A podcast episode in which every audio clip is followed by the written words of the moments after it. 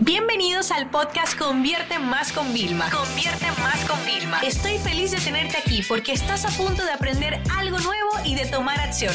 Así que prepárate para tu dosis diaria de estrategias, tácticas y herramientas para escalar tu negocio con fans, publicidad y contenidos. Bienvenido y bienvenida a este nuevo episodio del podcast. Mi nombre es Rosalina Castaña, directora de marketing en Convierte Más. Y en este nuevo episodio te quiero hablar sobre un segmento de contenido que son las entrevistas, la importancia que tiene y cómo nosotros lo hacemos en Convierte Más. Luego de nosotros haber puesto en práctica eh, varios segmentos de entrevista, tanto en nuestro podcast como en el canal de YouTube que tenemos, eh, nos hemos dado cuenta de lo bien que funciona. ¿Y por qué? Porque traer expertos a contarnos sus experiencias, sus puntos de vista y brindarnos su conocimiento es algo invaluable y a la misma vez ofrece a nuestra comunidad otra perspectiva de cómo se ven, se tiene esa percepción de las tendencias actuales en el mundo digital en el que vivimos. Así que si tú estás pensando en incluir entrevistas en tu planificación, sin importar cuál sea la red social, no dudes más en hacerlo. Créeme que tú vas a conseguir excelentes resultados. Y por ello en este episodio del podcast quiero enseñarte cómo tú puedes empezar a planificar y llevar a cabo estas entrevistas para obtener el mayor provecho posible. Punto número uno.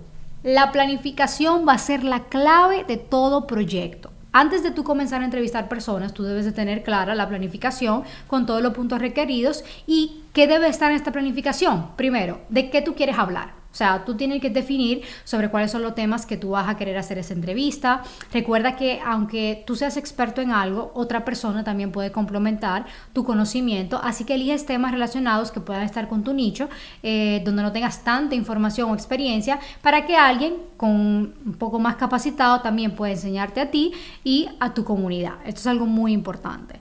Luego debes definir a quiénes tú puedes entrevistar. Como ya tenemos los temas definidos, tú vas a llegar al momento de que tú le preguntes, ok, ¿quién puede aportar ese punto de vista distinto, esa, esa forma de pensar diferente? sobre este tema. O sea, ¿qué experto tú puedes invitar para que así te ayude y resuelva esas dudas que tanto tú o como tu, tu comunidad puedan tener? Y aquí hay algo muy importante que quiero eh, abordar. Cuando tú vayas a entrevistar a una persona, ¿vale? Imagínate que tú tengas una lista de top 5 personas, pero tú digas, no, esas personas son muy famosas, a mí no me van a hacer caso, me van a ignorar.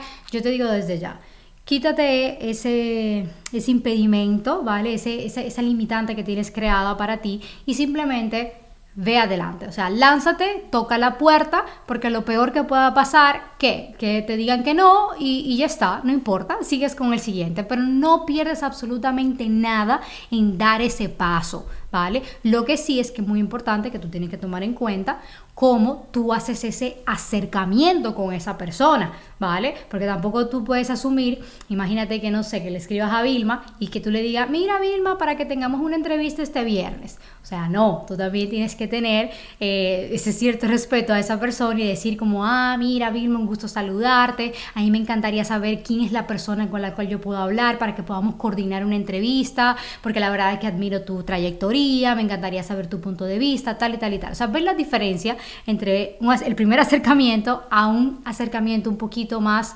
eh, privado, respetuoso, decir, mira, me encantaría contar con tu tiempo porque sé que tu tiempo vale mucho, al igual que el mío vale, y por eso quiero tener la oportunidad. Es muy diferente esa tu forma de abordarlo. Luego el punto número dos es que debemos de ahorrar tiempo, es decir, tú tienes que llegar a la entrevista preparado, ¿vale? De esta forma tú no pierdes tiempo pensando qué preguntar, cómo abordar el tema y demás. Recuerda que quizás la persona que a la que tú estás entrevistando tiene otro compromiso. Así que si tú dijiste que era una entrevista de 30 minutos, una hora, debes de cumplir ese, ese tiempo y debes de prepararte un guion para que así todo sea más fluido y ya sepas cómo iniciar y cerrar la entrevista. Otro tip, otro tip que te puedo dar es que tú puedas calcular, ¿vale? El tiempo aproximado de cuánto va a durar esa entrevista. Eh, así tú le puedes informar al que vas a entrevistar y ellos pueden organizarse mucho mejor. Y ustedes también lo van a hacer con el tiempo dentro de su agenda y que todo quede más eh, optimizado. Otro consejo eh, que me apunté para compartir con ustedes es que utilicen las entrevistas para diferentes formatos. ¿Qué quiere decir esto?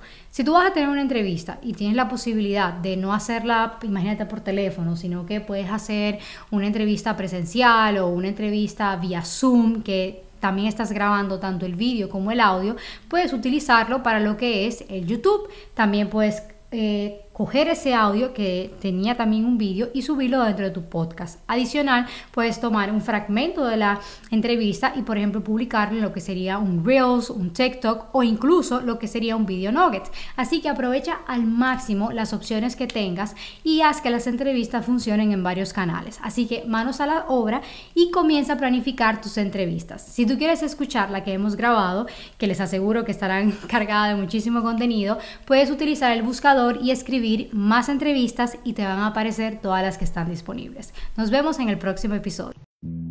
Esta sesión se acabó y ahora es tu turno de tomar acción.